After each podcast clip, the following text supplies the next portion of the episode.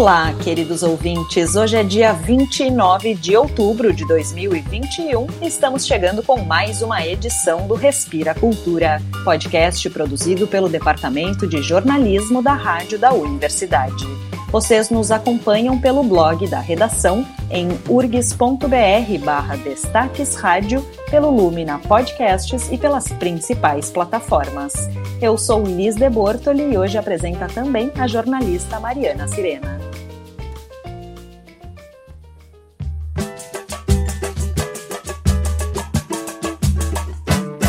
Tu és meu Brasil em toda parte na ciência ou na arte, portentoso e altaneiro. Oi, Liz, olá, ouvintes. Aqui Mariana Sirena. Nesta semana, mais especificamente na quarta-feira, nós tivemos o anúncio dos vencedores do 14º Prêmio Açorianos de Artes Plásticas, que reconhece agentes e iniciativas nessa área em Porto Alegre. Nesta edição, o prêmio incluiu várias ações que, como a gente reforça aqui no Respira Cultura, foram ou continuam sendo um respiro neste período de pandemia. Ao contrário do ano passado, quando a cerimônia de premiação teve que ser virtual, neste ano o evento foi híbrido.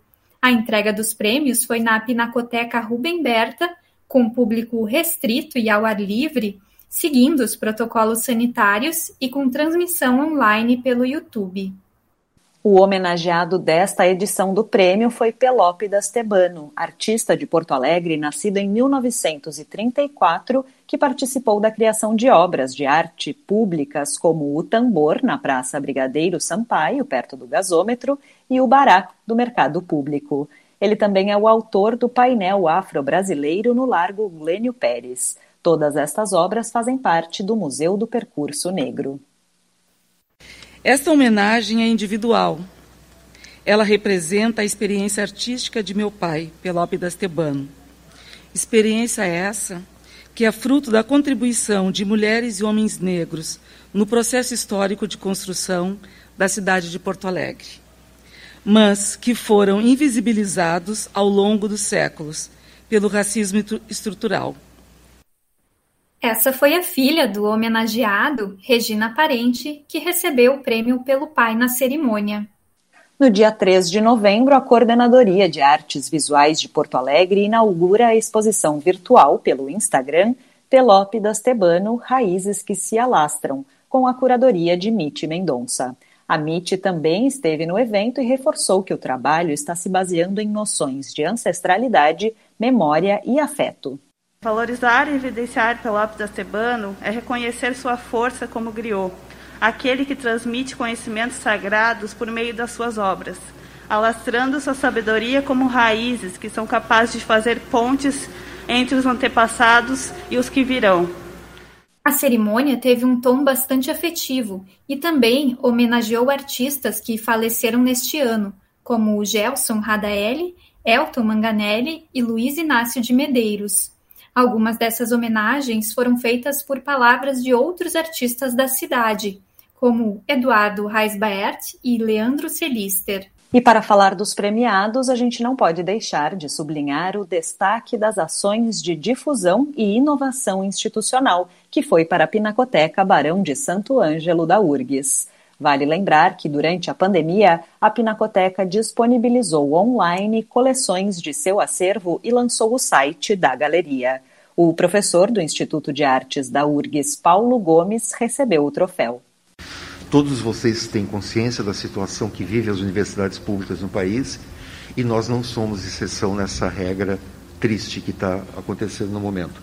Então, as atividades da Pinacoteca elas são marcadas exatamente por uma grande persistência e por uma grande participação de todos aqueles que trabalham na Pinacoteca e que utilizam a Pinacoteca como equipamento de estudo, de trabalho, de conhecimento. O prêmio também criou neste ano uma categoria para reconhecer projetos virtuais feitos nestes tempos pandêmicos. Todos os indicados trouxeram propostas instigantes, mas o premiado foi Viagem para Dentro de Mim, que também foi o destaque em ações de educação. É um livro em formato digital e gratuito com atividades para o público infanto-juvenil. são exercícios de expressão artística pela investigação de materiais e experiências cotidianas, tendo como referência obras de artistas locais. Vale a pena conferir esse projeto, como dizem, é para crianças de todas as idades. A lista completa de premiados está no site da Secretaria Municipal de Cultura e o vídeo da cerimônia segue disponível no canal do Ateliê Livre Chico Stockinger no YouTube.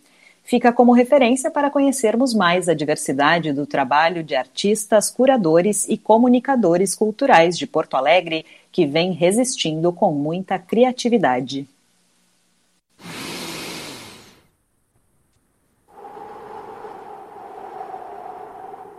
Respira Cultura.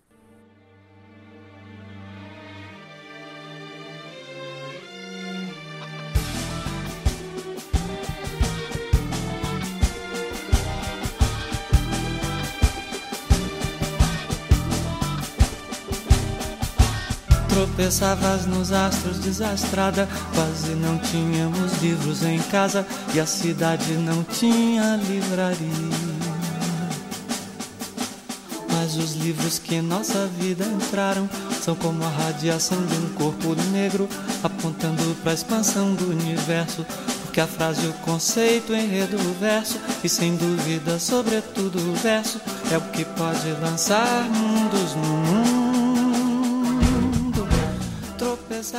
Com o tema Para Ler um Novo Mundo, a 67ª Feira do Livro de Porto Alegre começa hoje e conta com uma programação extensa para os leitores e frequentadores do evento.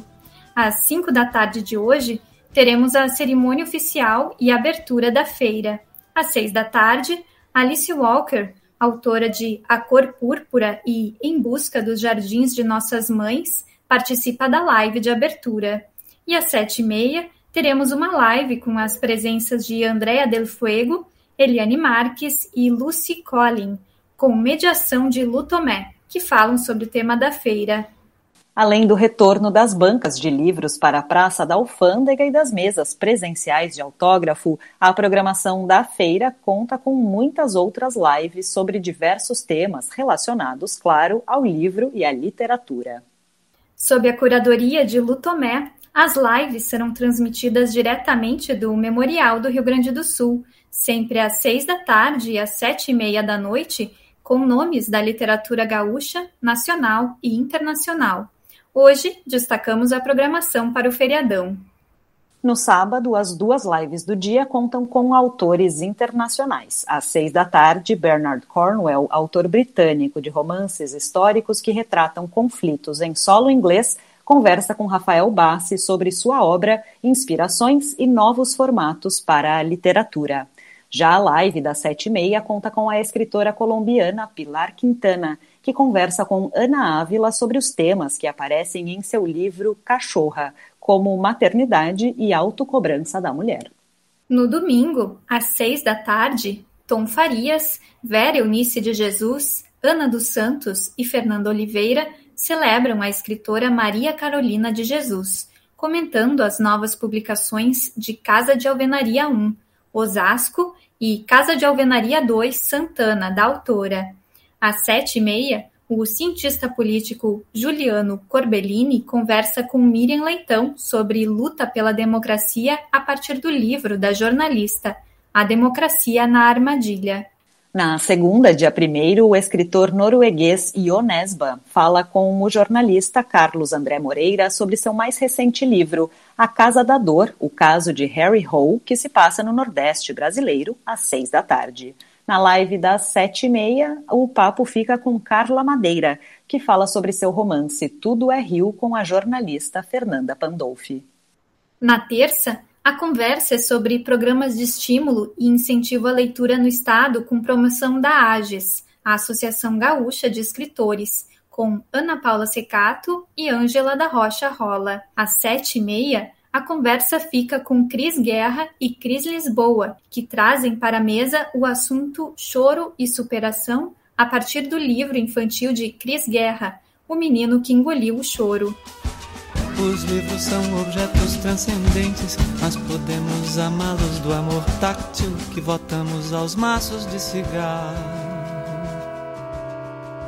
domá-los, cultivá-los em A programação completa da feira está no site que deixamos na descrição do programa. E a gente aproveita o tema para convidar os ouvintes a acompanharem os programas especiais da Rádio da Universidade na feira, ao meio-dia, diariamente vai ao ar o Estação dos Livros, com entrevistas com autores da programação. Na sequência, de segunda a sexta, o Da Estante traz leituras de poemas, contos e crônicas de diversos patronos da feira.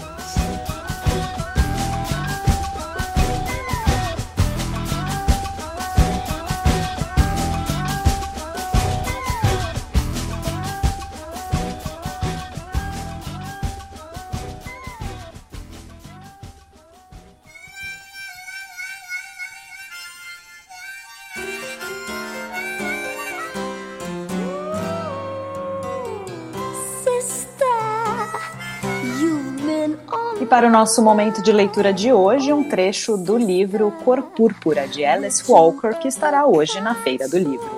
Vencedor do Pulitzer em 1985, o livro conta a história de Sally, que se passa por volta do período de 1900 a 1940, uma menina pobre, negra e praticamente analfabeta no sul dos Estados Unidos.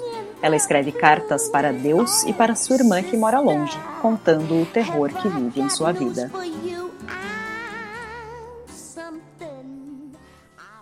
Querido Deus, Shug Avery sentou um pouquinho na cama hoje. Eu lavei e penteei o cabelo dela.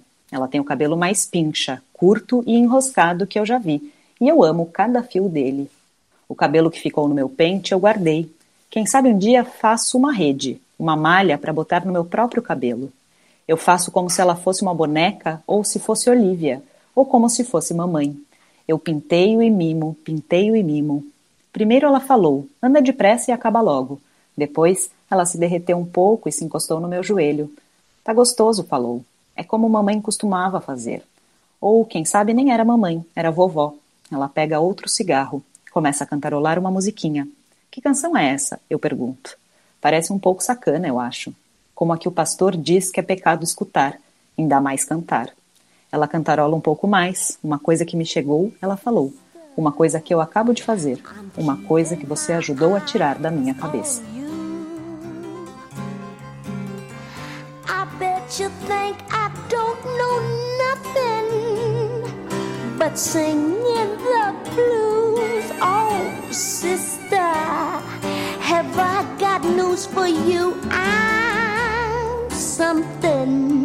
I hope you think that you're something too.